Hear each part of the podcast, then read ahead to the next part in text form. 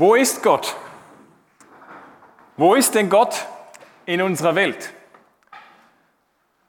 Warum greift er nicht sichtbarer ein?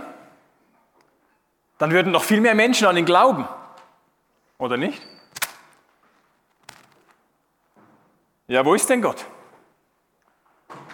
Frage, die manche Menschen bewegt, die nicht glauben. Frage, die auch viele Menschen bewegt, die glauben. Und die sagen, also wenn ich Gott wäre, dann, dann würde ich doch dieses oder jenes tun oder anders machen, als er es tut. Wo ist denn Gott in unserer Welt? Ein paar Hinweise dazu finden wir im Alten Testament, im Buch Esther. Wir starten damit in eine Serie, die drei Teile hat. Und wir tauchen ein in diese Geschichte und sind damit richtig gespannt auf das Musical, was der Höhepunkt sein wird dann heute in drei Wochen, Ende November, wo wir das Esther Musical als Kirche aufführen und einladen dazu. Wo ist also Gott in der Esther-Geschichte? Nirgends. Nirgends. Das einzige Buch in der Bibel, wo Gott nicht einmal auftaucht. Kein einziges Mal. Kein Reden Gottes, keine so zentralen Themen wie sonst im Alten Testament, wie der Bund Gottes mit seinem Volk oder der Tempel, das Gesetz, die Verheißungen. Nichts davon. Im ganzen Buch, in zehn Kapiteln Esther.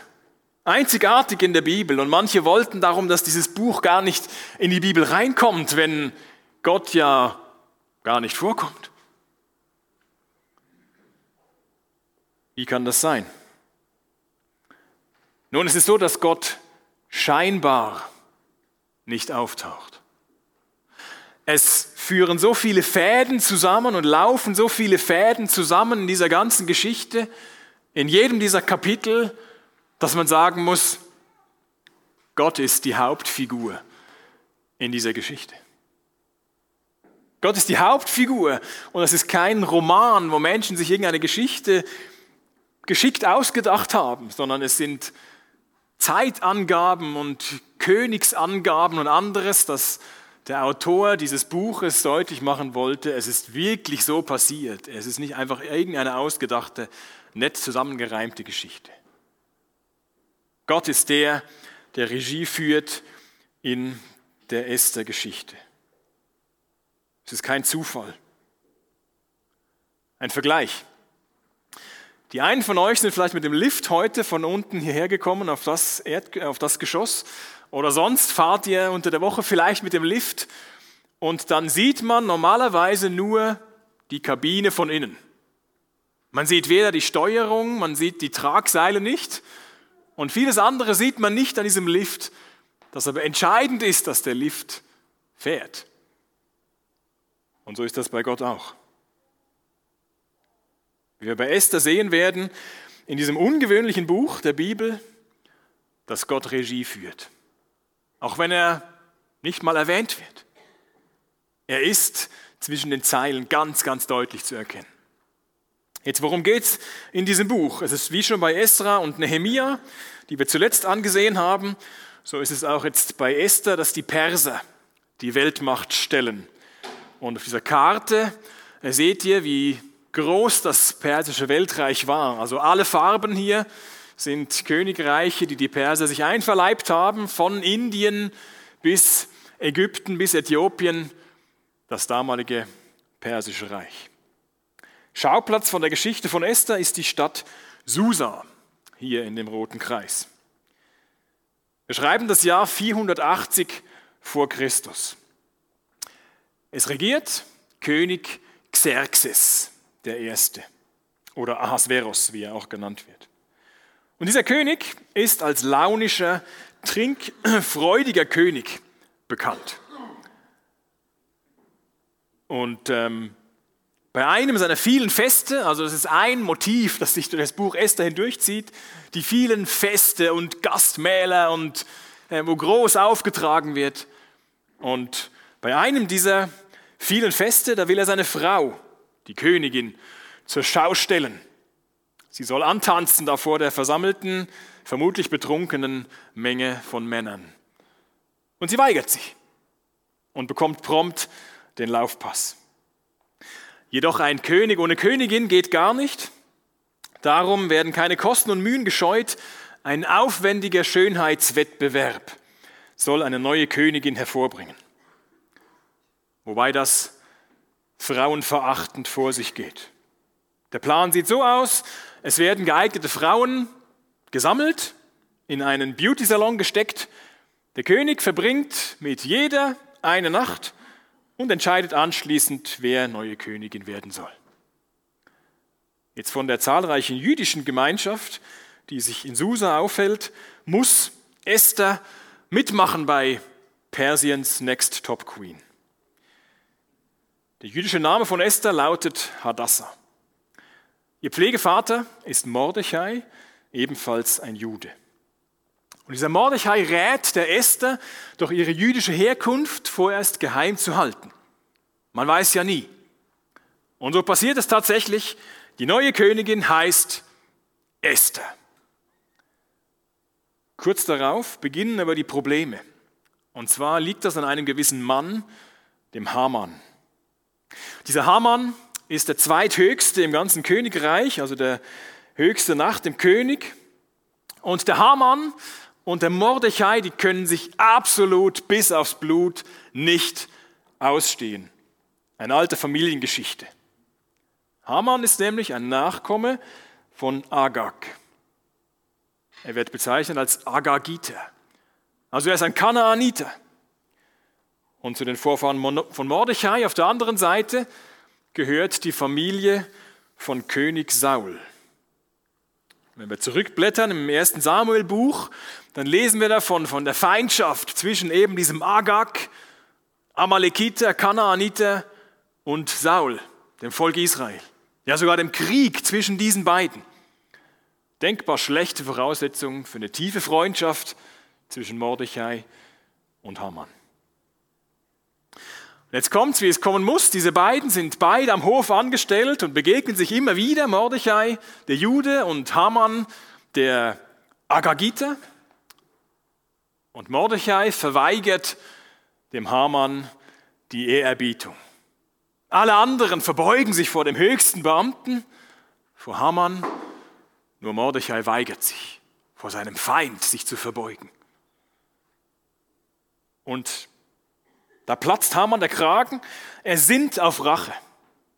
Ein für allemal. Und er begnügt sich nicht damit, nur Mordechai zu schaden, sondern er will gerade das ganze jüdische Volk mit hineinziehen, mit der Zustimmung des unwissenden, vielleicht wieder mal betrunkenen Königs, unterzeichnet er ein Gesetz, das wir in Esther 3 lesen. Esther Kapitel 3 ab Vers 13, dieses Gesetz, das Haman erlässt, heißt folgendermaßen. Alle Juden, Junge und Alte, auch Frauen und Kinder, sollten an einem einzigen Tag, nämlich am 13. Tag des 12. Monats, der Monat Adar, vernichtet, umgebracht und ausgerottet und ihr Besitz geplündert werden. In allen Provinzen sollte eine Abschrift dieses Erlasses als königliche Anordnung veröffentlicht und allen Völkern bekannt gemacht werden, damit sie an dem festgesetzten Tag bereit seien. Auf Befehl des Königs zogen die schnellsten Kuriere hinaus und auch in der Burg Susa wurde das Dekret verkündet. Dann setzten sich der König und Haman nieder, um ein Gelage abzuhalten. In der Stadt Susa aber herrschte Bestürzung. Wie furchtbar. Den Juden droht die Katastrophe, die Auslöschung ihres kompletten Volkes. Denn der Befehl galt nicht nur für die Burg, für die Stadt Susa, wo sich diese jüdische Gemeinschaft auch aufhielt, sondern galt für das ganze persische Reich. Dort wurde er hin verbreitet und zu diesem persischen Reich gehörte auch das jüdische Stammland, wo ja einige zurückgekehrt waren oder viele zurückgekehrt waren aus der Gefangenschaft nach Judäa, nach Jerusalem. Auch dort galt dieser Befehl, die Juden an diesem festgesetzten Tag auszulöschen. Das blanke Entsetzen stand den Juden ins Gesicht geschrieben.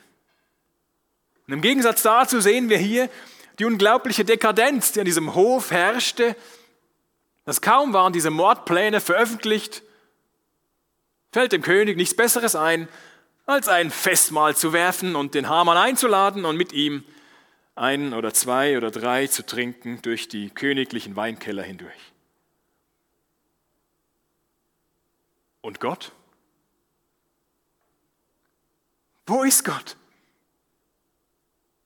Was sollte er noch tun können, um diese aussichtslose Lage zu etwas Gutem zu führen? Auf der Weltgeschichte sehen wir das immer wieder, wiederholte sich das immer wieder, dass Gottes Volk als Ganzes bedroht war. Oder Einzelpersonen bedroht waren, wie ein Josef im Alten Testament. Dass seine Brüder ihn hassten, war teilweise seine eigene Schuld. Aber dass er auf einmal im, in einem ägyptischen Gefängnis landete, dafür konnte er selber nichts. War es das für ihn? Das war nicht nur ein, ein schwieriges Wochenende. Das waren Jahre, die er zubrachte, irgendwo vergessen, ohne jegliche Zukunftsperspektive. War es das für ihn? Er hat sicher gebetet. War es das für ihn? Wo war Gott? Nein, das war nicht das Ende bei Josef. Er kommt frei. Er wird zur rechten Hand des Pharao. Und er trifft nach Jahren seine Brüder wieder, die zu ihm kommen und Korn von ihm kaufen wollen in der Hungersnot, die im Heimatland herrschte. Und er sagt zu ihnen, betreffend ihrer Geschichte, 1. Mose 45, sagt er, macht euch deswegen keine Vorwürfe. Gott selbst hat mich vor euch hergeschickt, um euer Leben zu retten. Gott war nicht abwesend. Auch in dieser langen Zeit, die schwierig war, die man nicht, was man nicht wegdiskutieren muss aber Gott war nie abwesend. Er gebrauchte diese Wirren und das menschliche Versagen und er kam zu seinem Ziel. Anderes Beispiel dafür aus dem Neuen Testament ist Jesus selber. Seine Jünger setzten alle ihre Hoffnung auf ihn. Sie verstanden nicht immer alles, was er sagte und was er jetzt meinte und was sie tun sollten, aber sie liefen ihm hinterher. Und sie waren irgendwie fasziniert von diesem Jesus. Und als dann die Menge vor Jerusalem Jesus zujubelte, dachten sie, jetzt fängt's an. Das goldene Zeitalter hatten sie schon direkt vor Augen, das jetzt begann und sie hätten eine, eine wichtige Rolle darin. Und wenige Tage später hängt ihre Hoffnung, Jesus hängt jämmerlich an einem Kreuz hingerichtet. Und alle Hoffnungen sind zerschmettert. Was sollte Gott daraus noch Gutes hervorbringen? Doch Gott verwandelt diese größte Katastrophe in den größten Triumph. Er lässt Jesus auferstehen von den Toten. Die Sünde aller Menschen ist bezahlt. Und für alle ist Vergebung möglich. Gott ist nicht untätig in unserer Welt. Auch wenn es häufig so scheint. Auch wenn wir denken, ich würde es anders machen, ich würde es vielleicht ein bisschen besser machen als Gott. Gott ist nicht untätig in unserer Welt. Auch heute befindet sich Gottes Volk in einer bedrohlichen Lage. Weltweit sind 300 Millionen Menschen, die sich als, die bewusst als Christen leben, verfolgt oder misshandelt oder benachteiligt. Wir werden in zwei Wochen am Sonntag der verfolgten Kirche mehr darüber hören. Auch wir persönlich sind herausgefordert. Wenn wir mit Jesus leben, können wir uns fragen, ja, was darf man denn heute noch öffentlich sagen? Was kann man denn über seinen Glauben noch sagen und zu welchen Themen sollte man sich lieber nicht mehr äußern? Wo hat denn die viel gelobte Toleranz dann, dann doch ihre Grenzen? Wie geht das weiter? Was berichten Medien über Kirchen oder Freikirchen? Oder wenn Hier im Video gesagt wurde vorher, da und dort gibt es keine evangelikale Kirche. Dann würden viele aufatmen und sagen, ja zum Glück nicht, wir brauchen die gar nicht.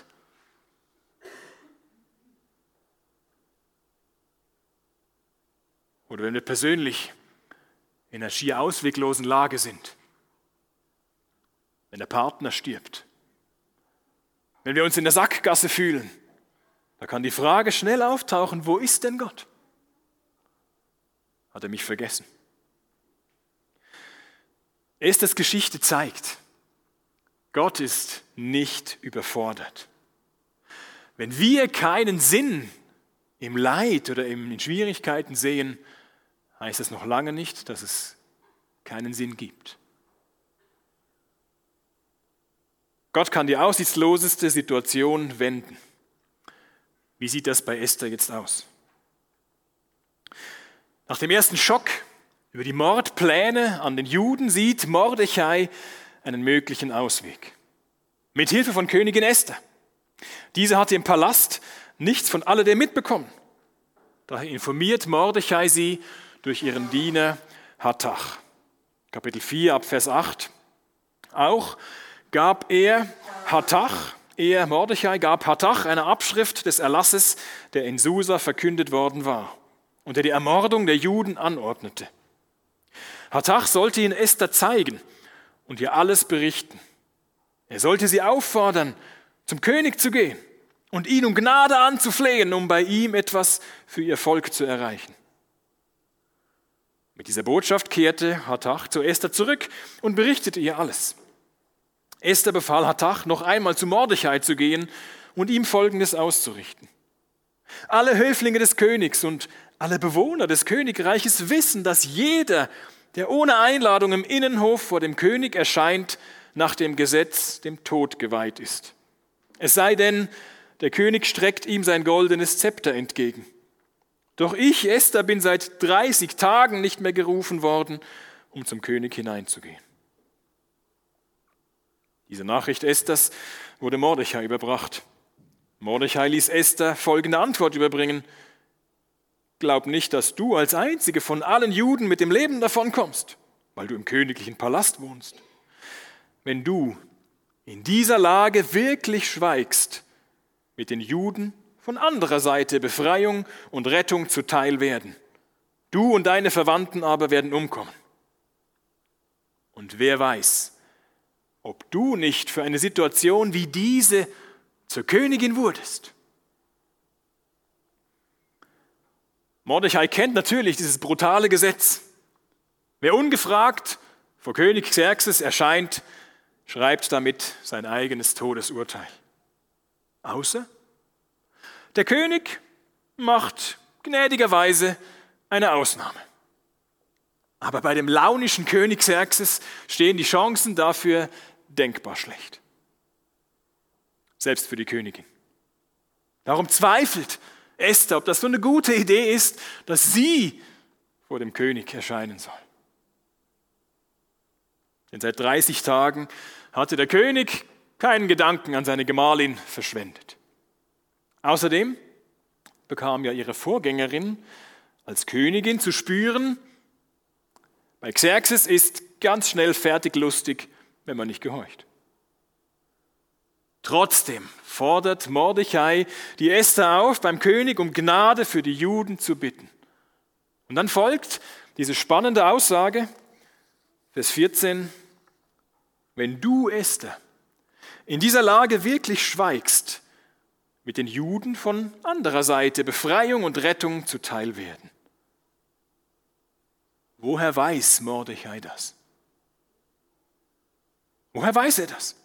Woher nimmt er die Gewissheit, selbst wenn wir sterben, für unser Volk ist das noch nicht das Ende?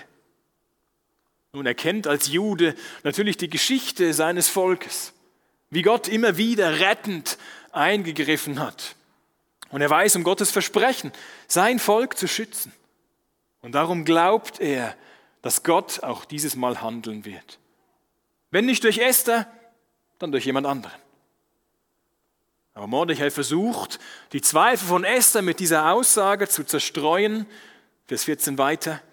wer weiß, ob du nicht für eine Situation wie diese zur Königin wurdest. Dass Esther gerade in diesem Moment Königin war, ist kein Zufall. Dass sie doch einen gewissen Einfluss ausüben kann, ist kein Zufall, sondern Gottes Führung. Sie kann jetzt tätig werden. Der mögliche Ausweg ist da. Das sehen wir ganz oft, auch sonst in der Bibel, dass Gott nach diesem Prinzip handelt. Dass er handelt und dass er uns Menschen daran beteiligt. Dass nicht er allein alles tut und dass nicht wir Menschen alles tun müssen, sondern dass Gott mit uns zusammenarbeiten möchte. Er tut das Entscheidende, aber er gibt uns eine Mitverantwortung. Deshalb, wo du wohnst, mit wem du zusammenarbeitest, was du gerne machst, das ist kein Zufall. Wenn du Jesus nachfolgst, dann hat Gott dich berufen, da wo du bist, für ihn zu leben. Natürlich können wir umziehen oder uns beruflich verändern, aber vergessen wir das nicht, wo wir sind. Da will Gott durch uns handeln weil sein Heiliger Geist in uns wohnt, weil die Liebe Gottes in unsere Herzen ausgegossen ist und Gott möchte, dass die zu anderen Menschen weitergeht. An welchem Punkt in deinem Leben treffen diese Worte gerade zu? Für eine Situation wie diese bist du der oder die Richtige. Esther lässt sich überzeugen. Sie bewindet ihre Zweifel und beginnt zu glauben, dass noch Hoffnung besteht. Sie trifft eine mutige Entscheidung. Vers 15. Darauf ließ Esther Mordechai antworten, Geh, sammle alle Juden, die sich in Susa befinden, und fastet für mich. Drei Tage und Nächte sollt ihr nichts essen und trinken. Meine Dienerinnen und ich werden dasselbe tun. Nach dieser Vorbereitung werde ich dann, obwohl es gegen das Gesetz verstößt, zum König gehen. Wenn ich umkomme, dann komme ich um. Da ging Mordechai fort und handelte genauso, wie Esther es ihm aufgetragen hatte. Esther ruft die Juden, die in Susa leben, auf, gemeinsam mit ihr zu beten. Nein, das steht hier nicht. Sie ruft dazu auf, zu fasten, Drei Tage. Aber das Beten ist sicherlich mit gemeint. Das ist ganz häufig ein Paket. Beten und Fasten. Wer fastet, also auf etwas verzichtet, der unterstreicht damit sein Gebet. Fasten meint nicht, dass wir Gott beeindrucken oder Gott manipulieren und zu irgendwas überreden können. Aber Fasten unterstreicht das Gebet. Dass es wirklich nicht nur dahergesagt ist, so auf die Art von, äh, ich möchte morgen wandern gehen und irgendwie wäre noch schön, wenn es schönes Wetter ist. Bitte Gott, aber es ist eigentlich egal, komm nicht drauf an. Nein, wenn wir fasten, zeigen wir damit, dass wir es wirklich ernst meinen. Und der Situation hier geht es um etwas. Es steht viel auf dem Spiel. Esther trifft die mutige Entscheidung, auch ohne Einladung vor den König zu treten. Sie hat keine Ahnung, wie das Ganze ausgeht. Darum sagt sie, wenn ich umkomme, dann komme ich um. Sie erinnert damit an drei mutige Männer, von denen im Buch Daniel die Rede ist, die sich weigern, eine fremde Götterstatue anzubeten und denen deswegen die Todesstrafe droht. Daraufhin entgegnen sie dem babylonischen König, Daniel Kapitel 3, mit diesen vorbildlichen Worten. Wenn der Gott, den wir verehren, es will, kann er uns ganz bestimmt retten. Sowohl aus dem brennenden Feuerofen als auch aus deiner Hand, o oh König, wird er uns dann retten. Aber selbst wenn er es anders beschlossen hat, sollst du, o oh König, es mit Sicherheit wissen. Wir werden deine Götter niemals verehren und die goldene Statue, die du hast aufstellen lassen, niemals anbeten. Ganz ähnlich wie das, was Esther sagte. Im Vertrauen auf Gott gehe ich diesen Schritt. Wenn ich umkomme, dann komme ich um. Ich bin in seiner Hand. Um stellvertretend für ihr Volk zu bitten, ist Esther bereit, sich selbst zu opfern. Sie übernimmt eine Vermittlerrolle für ihr Volk. 500 Jahre später wird Jesus in vollkommener Weise diese Vermittlerrolle für alle Menschen übernehmen. 1. Timotheus 2, es gibt nur einen Gott und nur einen Vermittler zwischen Gott und den Menschen. Das ist Christus Jesus, der Mensch geworden ist.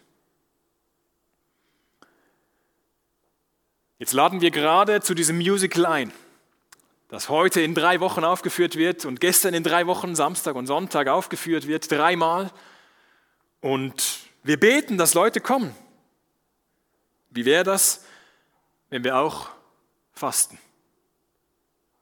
Zum Beispiel diese Woche auf, auf eine Mahlzeit verzichten, um so unser Gebet zu unterstreichen. Ist das übertrieben? Ist das zu viel verlangt, äh, zu hoch gewichtet? Ich meine, damals bei der Esther ging es um Leben und Tod, aber, aber heute, ob jemand zum Musical kommt oder nicht, auch heute geht es nüchtern betrachtet auch um Leben und Tod. 1. Johannes 5, Vers 12. Wer an den Sohn Gottes glaubt, hat das Leben. Wer aber an den Sohn Gottes nicht glaubt, hat auch das Leben nicht. Das Musical bietet keine Garantie, dass jemand, zack, sofort Jesus kennenlernt. Aber es liegt eine große Chance darin. Und eine einfache Möglichkeit. Jemandem das zu ermöglichen, der Geschichte Gottes zu sehen, mitzuerleben und zu sehen, wo Gott im eigenen Leben vielleicht schon lange am Reden ist. Und sich auf diesen Gott einzulassen. Deshalb laden wir kräftig ein und beten dafür. Und warum nicht auch fasten?